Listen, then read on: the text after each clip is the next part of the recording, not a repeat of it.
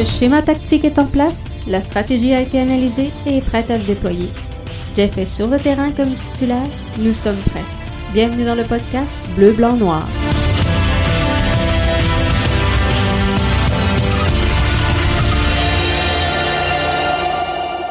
Bonjour tout le monde et euh, bienvenue au euh, podcast BBN. Jeff Morancy qui est là en direct avec vous dans cette édition du euh, 18 juin 2020. Euh, quelle belle température. On a failli vous faire un podcast extérieur aujourd'hui. Ça nous aurait tenté en tabarouette parce qu'il faisait vraiment beau. L'entraînement reprend du côté de la MLS et euh, de l'Impact de Montréal. Donc, il n'y a pas de presse à se diriger à Orlando. Petit train va loin, le protocole de euh, sécurité a été approuvé, les joueurs sont tous testés, l'équipe technique, l'équipe médicale, tout au complet. Tout le monde va y passer et euh, tout se fait en sécurité. Donc l'impact qui reprend du service et ça, c'est une excellente nouvelle. On commence à jouer donc euh, en groupe simulation de jeu, euh, simulation en équipe. Donc, tout va bien à ce niveau-là. Et ça, c'est une excellente nouvelle. Compte en commun, euh, Keishon Ferdinand, Thomas Giraldo, Clément Baya, Mathieu Chouanière, Anthony Jackson-Hamel, James Pantemis, Jonathan Sirois et Carifa Yao. Ce sont tous des joueurs qui sont issus de l'intérieur, donc qui ont euh, explosé par l'intérieur du système, intégration verticale de l'impact de Montréal. Et ça, c'est une excellente nouvelle pour le soccer québécois, pour le soccer d'ici et pour l'impact de Montréal. Donc, à l'ordre du jour aujourd'hui, c'est sûr qu'on va se parler du euh, club de réserve. Donc, est-ce que euh, il serait le temps logique et euh, choisi de revenir à un club de réserve du côté de l'Impact de Montréal? Poser la question, je pense que c'est y répondre.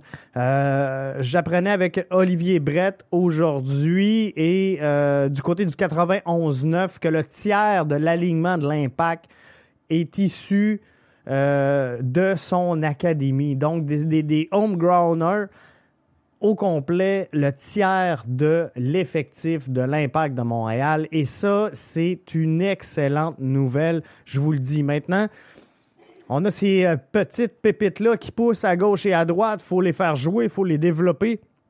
Il faut leur offrir euh, un- une condition finalement et euh, mettre en place les éléments qui vont tous s'emboîter pour que ces jeunes-là émergent et que le talent euh, transperce, transpose sur le terrain.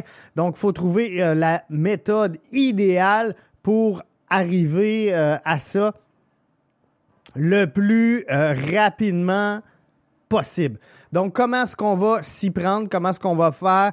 Je vous invite à euh, aller écouter sur la ligne édition, euh, ben, podcast, épisode numéro euh, 42 avec euh, Philippe Eulafoy qui donne une réflexion et son opinion principalement très logique sur le sujet. On m'a partagé ça aujourd'hui sur euh, la question sondage. Nouveau segment d'ailleurs du euh, podcast BBN qu'on va entrer, dans, laquelle on va entrer tantôt, euh, et de savoir la question Twitter du jour. Donc, euh, Lishan Ferdinand, Keishan Ferdinand qui s'amène avec l'impact, qui, qui- est issu, vous le savez, en même temps que Thomas Giraldo. On vous en a parlé un petit peu hier.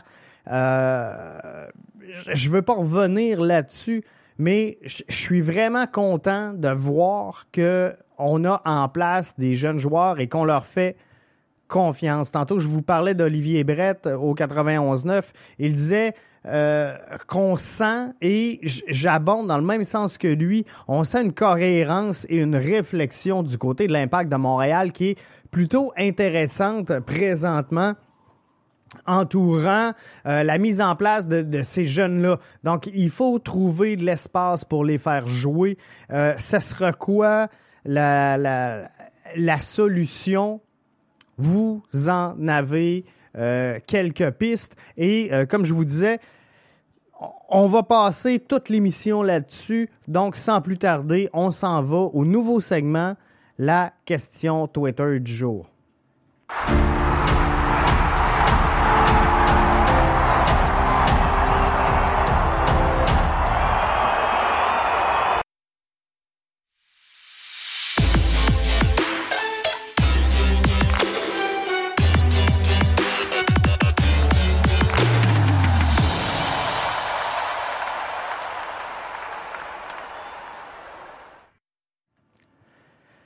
La euh, question Twitter du jour, elle va comme suit avec la signature de deux jeunes joueurs de l'Académie. L'impact doit-il penser à relancer un club de réserve? C'est la question Twitter du jour du podcast BBN. Euh, vous avez été quand même nombreux à euh, y répondre et le message, il est plutôt clair. Donc oui à 94% non à plus ou moins 6% Donc, euh, c'est, euh, c'est à peu près le, le pouls finalement qu'on peut obtenir à cette question-là. Je pense que c'est sans équivoque. L'impact a besoin d'un euh, club de réserve. Faut revenir un petit peu dans le passé. L'impact a déjà eu un club de réserve. Euh, qui était le, Montréal FC. Pour euh, des euh, raisons économiques et pécuniaires, on a décidé de tirer la plug sur le projet parce que c'était très peu rentable. On avait très peu de joueurs. Le, retour sur l'investissement, finalement, n'était pas au rendez-vous. Donc, des décisions administratives obligent. On a décidé qu'il valait mieux focuser sur autre chose au moment où euh, on a pris cette décision-là, les priorités du club étaient euh, différentes peut-être de ce qu'elles pourraient être aujourd'hui. Donc, est-ce qu'il faudra pousser la réflexion? Est-ce qu'il faudra aller un petit peu plus loin et revoir cette position-là dans le clan de euh, l'impact de Montréal? Je pense que clairement, si on se fie à vos réponses, poser la question, c'est y répondre. D'un autre côté, répondre à cette question-là quand euh, on n'a pas à défrayer les coûts entourant tout ça, ben euh, c'est toujours plus facile euh, quand même de, le faire.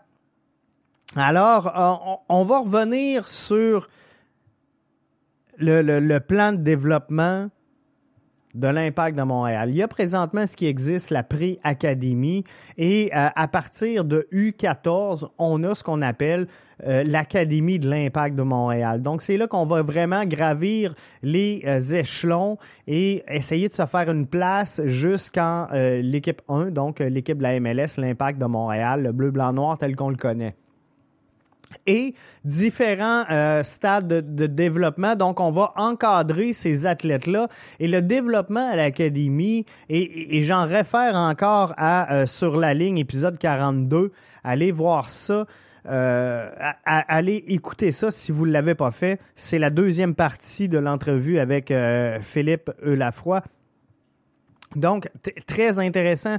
Euh, je suis allé écouter ça ce matin et j'ai appris beaucoup de choses. Mais ceci étant, donc, on essaie d'encadrer des joueurs, d'encadrer des athlètes et c'est pas facile de le faire parce qu'on veut développer le talent, oui, mais on on veut on peut pas non plus développer à la place du coach. On veut pas prendre la place du coach. On veut pas euh, s'aligner directement sur une vision de coach parce qu'on le sait, ça aurait été une erreur de le faire puisqu'il euh, y en a passé tellement en, si peu de temps au sein de l'impact de Montréal que d'aller directement sur, euh, les désirs de l'entraîneur-chef aurait été une erreur pour l'impact de Montréal. Donc, au club, on s'est formé une stratégie, on s'est formé une vision et un plan de développement global pour nos athlètes qui fréquentent l'académie. Et c'est ce qu'on voit euh, présentement. Je suis obligé de vous dire que euh, c'est pas mauvais comme décision. Le tiers de l'alignement, je vous le rappelle, de l'impact de Montréal est composé de produits de l'intérieur. Donc ça, c'est euh, vraiment quelque chose de très, très bien. Maintenant, est-ce que la réalité actuelle, la réalité de 2020, est-ce qu'on pourrait revoir cette position-là alors qu'une éclosion du soccer, alors qu'il euh, y a une passion autour du foot qui avait peut-être pas. Il y, a une, couverture tranquille globale qui, qui, se met en branle? On sent que ça s'en vient. On le voit un peu partout. Les médias s'adaptent au euh, mouvement. Euh, on, a des jeunes qui sont de plus en plus passionnés par ce sport-là, un sport qui est encore en, croissance, en développement. tout ce qui s'en vient autour de la planète soccer au Québec et au Canada, avec entre autres la reconnaissance des clubs, euh, qui va être une bonne chose, avec l'horizon 2026 et la Coupe du Monde. Bref, il y a plein d'éléments nouveaux qui entre en ligne de compte et qui fait que, selon moi, mon opinion vaut autant que la vôtre, mais selon moi, l'impact de Montréal pourrait être en mesure de revenir sur sa décision. Mais je suis obligé de vous dire que le travail que fait l'impact présentement est euh, cohérent et semble être réfléchi de toutes parts. Parce que d'un côté, on a Olivier Renard qui sort dans les médias il y a euh, quelques jours pour dire, regarde, on a confiance en nos jeunes, on va développer nos jeunes et euh, définitivement, l'impact a décidé de prendre le pari, de prendre le beau risque de développer sa jeunesse et on s'en va dans cette direction-là. On le voit, on le voit sur papier, ce que je vous donne comme statistique aujourd'hui fait en sorte que le message, il est précis et il est cohérent. Maintenant, qu'est-ce qu'on fait? Qu'est-ce qu'on fait alors qu'on n'a pas de club 2? Euh, c'est beau les matchs de l'académie et, le développement du soccer au Québec, du foot, fait en sorte que c'est pas facile d'aller chercher toutes les pépites. Je vous explique pourquoi. Parce que il y a euh, des jeunes qui vont se développer autant du côté académique que euh, du côté sportif. Donc, on a des jeunes qui vont entrer dans un cheminement beaucoup plus académique et assurer leurs arrières et euh, vont donc faire un passage euh, secondaire, vont faire un passage collégial, préuniversitaire, donc universitaire. Il y en a d'autres qui vont aller directement en DEP. Et c'est à ces âges-là que le talent éclot. C'est à ces âges-là qu'on va être capable de repérer le talent, de le scouter et de dire OK, ici, entre nos mains, on a euh, de quoi très bien qui s'en vient. On a un joueur qui pourrait progresser. Mais moi, je pense sincèrement qu'on en perd beaucoup dans le système parce que on, il y a un mélange, il y a un melting pot qui se fait entre le soccer académique et euh, le soccer, je, vais appeler ça euh, civique. Donc, euh, quand vous jouez euh, pour, votre région, pour votre club, votre village, euh, peu importe. donc, les deux ne se mélangent pas nécessairement. Donc, l'été, on va jouer en civique. L'hiver, on va jouer en parcours scolaire. Et au moment où ce qu'on va le, le, talent va exploser, mais ce n'est pas tout le monde qui va s'en aller dans un cheminement académique qui va permettre, entre autres, d'aller jouer, par exemple, au niveau universitaire sur euh, le euh, championnat U-Sports. Bref, je pense qu'on perd énormément de gens dans le système. Zlatan Ibrahimovic, qu'on l'aime, qu'on le déteste, euh, a déclaré il n'y a pas longtemps ce que je déplore de l'Amérique, c'est la, l'accès au sport, l'accès au soccer, euh, où, ça peut coûter jusqu'à 3500 dollars pour une saison pour un jeune. Donc, il y a un mélange qui se fait aussi entre l'argent et euh, le, talent. Donc, il faut les deux pour réussir. Il faut euh, trouver un moyen de sortir de tout ça. Donc, je pense que d'avoir un, une académie peut permettre ça, mais ça règle pas tous les problèmes. La meilleure solution, selon moi, c'est de revenir à un club de réserve. Je pense comme 94% des euh, auditeurs, des auditrices qui se sont euh, exprimés sur le sujet. Mais j'ai quand même quelques bons commentaires que je veux partager avec vous qui étaient directement reliés à la question Twitter du jour du euh, podcast BBN. Alex Rupert qui nous dit prêt en CPL et en PLSQ. Moi, je pense que euh, ça peut être une piste de solution, mais c'est un, c'est un c'est un plaster sur un problème qui est beaucoup plus grand. Et euh, je prends l'exemple de euh, Keyshawn Ferdinand. euh, tu ne veux pas l'envoyer jouer à gauche et à droite et avoir plus ou moins d'emprise sur lui. Donc, l'envoyer en prêt à 16 ans, dire moi, je vais le prêter à une équipe de Vancouver, le sortir de son milieu, le sortir de Rivière-des-Prairies, dire regarde, va, te développer à Vancouver euh, ça peut marcher, ça peut marcher, mais il n'y a pas de garantie que parce qu'on prête le joueur à Vancouver, il va revenir avec une place et un contrat signé, que ce soit en MLS ou en Europe. Donc, euh, est-ce qu'on va le priver de ses études ici pour dire va à l'étranger, va dans un nouveau milieu, va dans un nouvel environnement, euh, essaie de réussir au soccer? Et on y va ligne. Rendu là, on n'a pas le choix. Donc, je pense que les, prêts de joueurs ne peuvent pas être la solution à tout. Quand le parcours collégial, universitaire est terminé, euh, n'en demeure pas moins que ça peut être une réalité peut-être plus facilement praticable de dire on le sort de son milieu, euh, mais un prêt en CPL avec euh, l'Atlético d'Ottawa, c'est quand même proche. On est malgré tout, les, limites géographiques font en sorte que ça pourrait être logique. Jeff Boivin nous dit évidemment, il n'aurait euh, jamais dû s'en débarrasser malgré l'enjeu euh, économique qu'on connaît. Donc, effectivement, je pense pas que ce soit une mauvaise volonté de l'impact de Montréal. Je pense pas qu'il euh, y ait quelqu'un au sein de l'impact, de la, direction de l'impact qui a dit un jour, regarde, je suis tanné, je tire la plug, terminé, ça sert à rien un, un, club de réserve. Bref, il y, avait autour, il y avait une synergie qui était malheureusement négative autour de, euh, du Montréal FC. Il a fallu euh, prendre des décisions en ce sens pour euh, réaligner un peu le tir, réaligner les priorités également. Ça a coûté la survie du FC Montréal.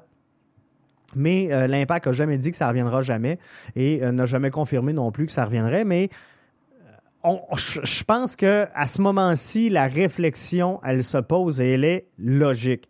Donc, euh, ça, c'était Jeff. Olivier Como, je veux prendre le temps de discourir de ça avec vous parce que moi, moi ce que je me disais, c'est qu'il devrait y avoir une MLS 2 où euh, tous les joueurs, parce qu'on le sait qu'il y a beaucoup de clubs qui sont euh, reliés à la USL, mais d'avoir une MLS 2 donc deuxième division MLS, avec le même calendrier. J'ai trouvé ça pas fou comme réflexion de la part d'Olivier.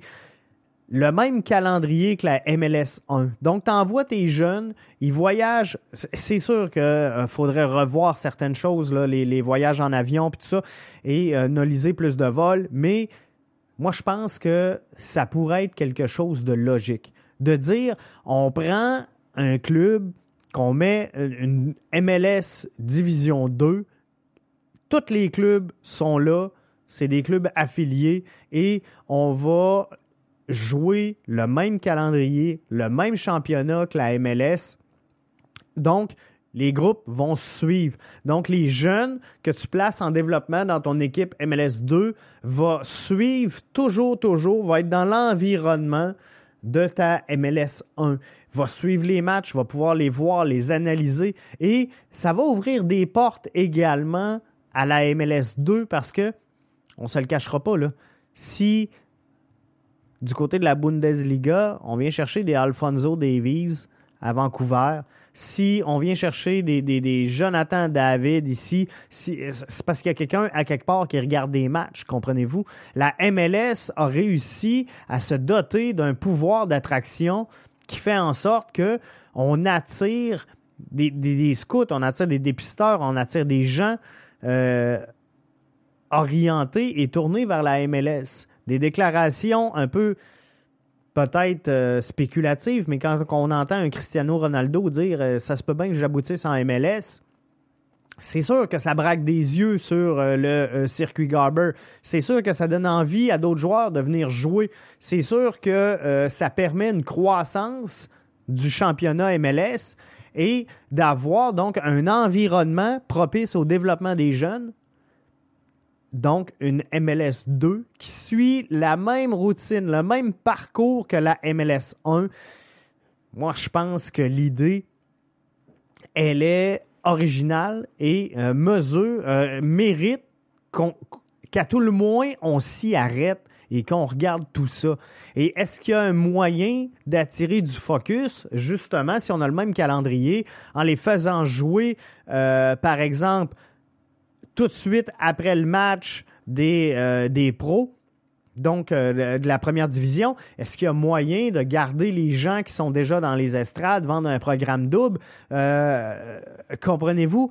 Il y a peut-être un branding marketing qui va amener un pouvoir d'attraction. C'est sûr que c'est pas tout le monde qui va écouter deux matchs 90 minutes collés un sur l'autre. Et tu euh, tu veux pas faire jouer les jeunes avant le premier, avant ta première division parce que tu, ne veux pas démolir ton terrain avant le match. Mais euh, quoi qu'il en soit, il y, a de quoi faire avec cette idée-là. Peut-être que c'est sur des terrains complètement euh, différents, dans, les mêmes milieux.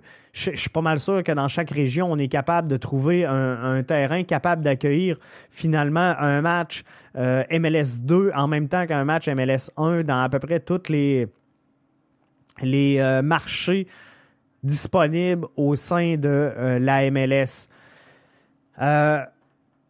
Donc, moi, je pense que euh, c'est quelque chose de bien. Je vois que ça pop sur euh, Twitter et euh, je vais essayer de vous répondre le plus possible, mais je suis pas capable de prendre les messages et l'idée en même temps. Cette émission-là, on s'arrête une trentaine de secondes et euh, juste de l'autre côté, on euh, poursuit le podcast de ce soir. Vous êtes avec Jeff dans le podcast BBN.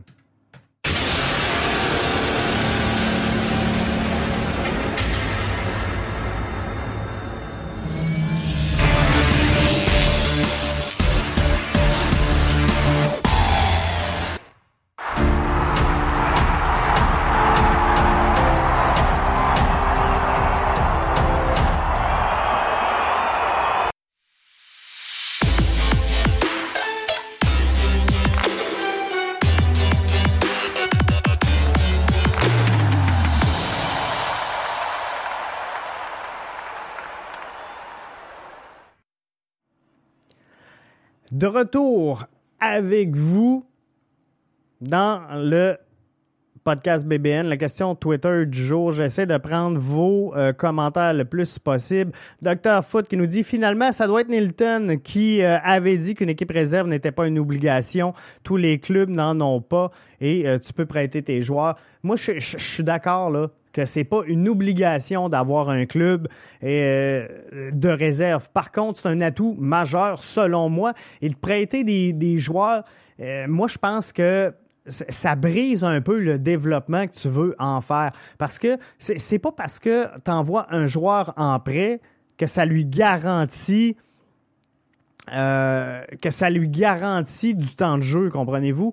Alors, si, on prête, par exemple, un euh, euh Ferdinand à, l'Atlético d'Ottawa en CPL pour qu'il voit du terrain, mais que dans sa position actuelle, euh, l'Atlético n'a pas de besoin, puis qu'il réchauffe le banc, puis qu'il joue cinq minutes par match, tu l'as pas aidé. Tu l'as pas aidé. Et quand tu signes un joueur comme Keishan, Ferdinand à 16 ans, avec ton équipe première, il doit avoir certaines forces. Donc, le mettre dans PLSQ, ça va perdre son temps. Stéphane euh, Maltais nous dit, euh, ben, M, le tweet, des rumeurs mentionnaient que la MLS avait l'intention de relancer sa ligne sa ligue réserve. Donc moi, je pense que c'est une, euh, excellente euh, idée. Euh, Dr. Foot me semble avoir déjà entendu un gars de soccer dire qu'on n'a pas vraiment besoin d'une équipe de, de, réserve. faudrait ça, Didier nous dirait, nous disait, j'aimerais ça, le retour du Montréal FC. Donc, euh, moi, sincèrement, je pense que l'Impact doit revoir sa position et investir dans un club euh, de euh, réserve.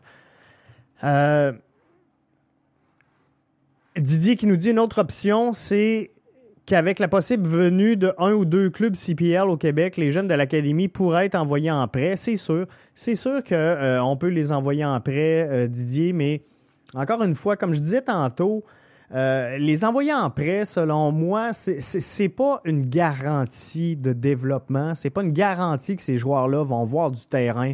Euh, moi, personnellement, j'aime aussi bien les avoir à l'académie, dans, l'environnement de l'impact, dans la philosophie de l'impact, de les sentir près euh, du grand club, de les sentir près de Thierry, de les sentir près d'un Olivier Renard, d'un Philippe Lafroy, qui va leur donner et, qui ont ce rôle-là de leur donner euh, des axes de développement, des priorités de développement, de, leur donner également beaucoup de data pour que ces jeunes-là assimilent l'information rapidement et puissent arriver finalement à euh, connaître un essor qu'on euh, espère toujours très positif et de voir ces jeunes-là évoluer sur le terrain de l'impact de Montréal, fouler le 11, endosser fièrement le maillot du bleu, blanc, noir et de dire que la, journée où on va avoir le, je les renomme, Keishan Ferdinand, Thomas euh, Giraldo, Clément Baya, Mathieu Chouanière, Anthony Jackson Hamel, James Pantemis, Jonathan Sirois, ça arrivera jamais, vous comprendrez en même temps, et euh, Karifa Yao. Mais je pense que euh, le jour où l'impact va titulariser huit joueurs, on est loin de là, là. Je, me mets pas la tête dans le sable, mais le jour où l'impact va titulariser huit joueurs issus de son académie. Ça va être une grande victoire pour le foot en sol québécois, canadien, américain. Ça va être une belle victoire collective pour le monde du soccer, le développement du soccer. On sait que euh, les académies et les clubs s'ajustent présentement avec des programmes comme la reconnaissance des clubs qui euh, se met en branle. C'est sûr que euh, la crise actuelle, la COVID, vient, peut-être chambouler un peu les plans, mais de voir une PLSQ qui est vivante, même s'il euh, y a beaucoup d'entrées et de sorties de club, de voir une CPL qui euh, semble vouloir être stable c'est sûr que euh, voit un axe de développement vertical du foot ici directement et ça, c'est euh, très, très, très euh, positif. Donc, on va espérer que ça tienne là. On va espérer que ça reste comme ça. Mais euh, pour le reste, ben, je rappelle les résultats du sondage de la question Twitter. Avec la signature des deux jeunes joueurs de l'Académie, l'Impact doit-elle penser à relancer son club de réserve? Oui, 94% non, 6% J'espère qu'il y avait des gens de la direction de l'Impact de Montréal à l'écoute ce soir. Si oui, partagez puis revenez écouter. Moi, j'aime ça quand vous êtes là. Mais euh, sans farce, je vous remercie d'avoir été là. On se donne rendez-vous demain, même heure, pour une nouvelle édition du podcast BBN. Suivez bien la question euh, Twitter du jour. Nouvelle est lancée à chaque jour. On va entrer le segment comme ça dès dimanche. On enlève les petits commentaires d'Aristote et on devrait être installé dans nos nouveaux studios. Donc la semaine prochaine, ça devrait être malade. Restez là, bien branchés avec Jeff. Visitez le www.bbnmedia.com pour suivre toutes les activités de euh, notre nouveau média. Et euh, sinon, podcast BBN sur à peu près toutes les plateformes. On est sur Twitter, on est sur Instagram, sur Facebook, on est partout. Notre euh, podcast est disponible sur Apple Store, euh, Apple Podcast. On est disponible sur Spotify qui devient le plus grand joueur du podcast au monde. On est disponible sur iHeart Radio, une plateforme également très, très évolutive. Donc, on est partout. Merci d'avoir été là. C'était Jeff pour le podcast BBN, l'édition du 18 juin 2020.